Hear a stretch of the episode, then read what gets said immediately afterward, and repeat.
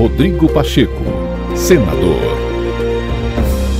O presidente do Senado, Rodrigo Pacheco, presidiu nesta quarta-feira a sessão especial que celebrou o Dia do Parlamento e a instalação da primeira Assembleia Constituinte e afirmou no plenário da Casa que o Congresso Nacional deve ser inflexível na defesa dos valores democráticos do país. Pacheco destacou que as responsabilidades dos 594 parlamentares devem estar acima de qualquer disputa partidária para superar as diferenças diferenças em favor das necessidades urgentes da população.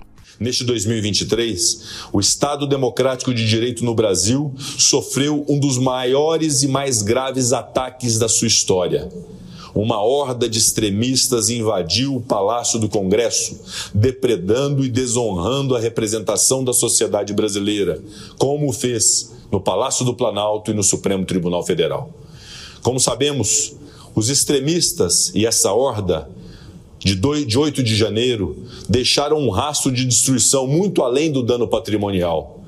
Mas as instituições brasileiras, fortalecidas em sua união na defesa do Estado de Direito, reagiram de maneira firme, levando os responsáveis por esses atos covardes à justiça, dizendo não ao golpismo e ao autoritarismo, e sim, um sim rotundo à democracia. Reagir, no entanto, não basta.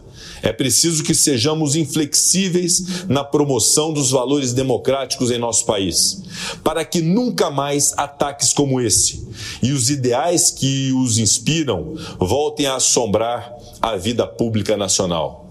Sejamos 594 parlamentares combatentes incansáveis em favor da democracia em nosso país.